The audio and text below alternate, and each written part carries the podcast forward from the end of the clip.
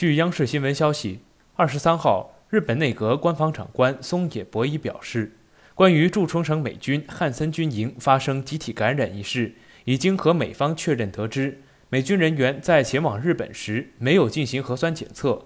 此前，驻日美军基地二百一十五人感染新冠病毒。日本外相林方正表示极度遗憾。日本朝日新闻、琉球新报二十二号报道，冲绳县政府二十一号报告，驻冲绳美军汉森军营新冠病毒集体感染事件确诊人数已经上升至两百零七人。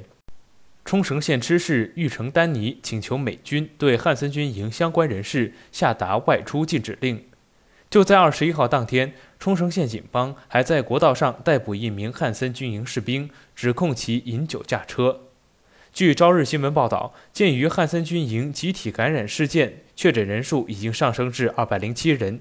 冲绳县知事玉城丹尼二十一号和冲绳县美军最高将领、海军陆战队中将詹姆斯·比尔曼通话，请求美军停止让军人从美国入境日本。并要求美国对汉森军营的相关人士下达外出禁止令，对汉森军营所有军属人员进行核酸检测，构筑新型冠状病毒变株奥密克戎基因组的分析体系。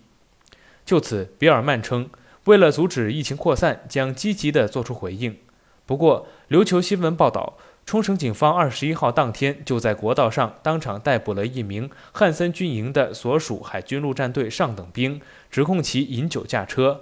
报道称，这起集体案件体现出，即便集体感染事件发生后，美军士兵的行动也没有受到限制，能够进出军营、外出喝酒。这里是羊城晚报广东头条，我是主播陈子燕。